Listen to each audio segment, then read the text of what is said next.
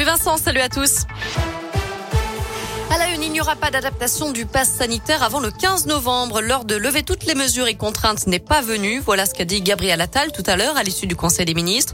Il en a également profité pour indiquer que les soignants sont désormais appelés de façon non obligatoire à recevoir une troisième dose de vaccin.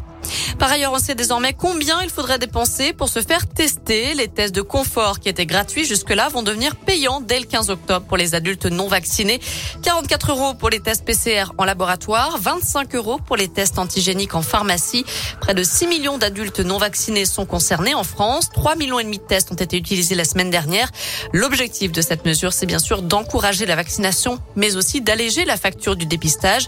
Elle devrait s'envoler à plus de 6 milliards d'euros cette année, soit 4 milliards de plus que l'année dernière. Ils ont attendu l'ouverture des grilles pour se faire remettre du matériel. Quatre individus encagoulés ont cambriolé ce matin le magasin Darty à Montbrison, d'après le progrès. Ils ont surpris un responsable aux alentours de 9 heures. Ils ont ensuite réussi à pénétrer dans le magasin pour voler des tablettes et des smartphones, notamment. Selon les premiers éléments de l'enquête, ils n'étaient pas armés. Ils ont pris la fuite. La gendarmerie a ouvert donc une enquête. En bref, ces perturbations ce matin à Feur, la circulation a été coupée rue Parmentier en cause une fuite de gaz sur voie publique. C'est une conduite qui a été percée lors de la démolition d'un immeuble.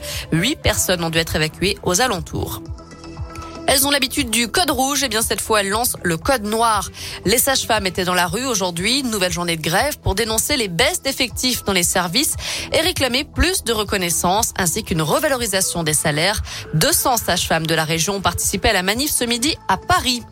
Et puis un drame ce matin dans l'Essonne. Des jumeaux, un garçon et une fille âgée de 6 ans sont décédés dans l'incendie d'un appartement à Chili-Mazarin. Leur maman, elle, a été hospitalisée. Enfin en foot, rendez-vous à Turin ce soir. L'équipe de France défie la Belgique en demi-finale de la Ligue des Nations à 20h45. Merci beaucoup Naï.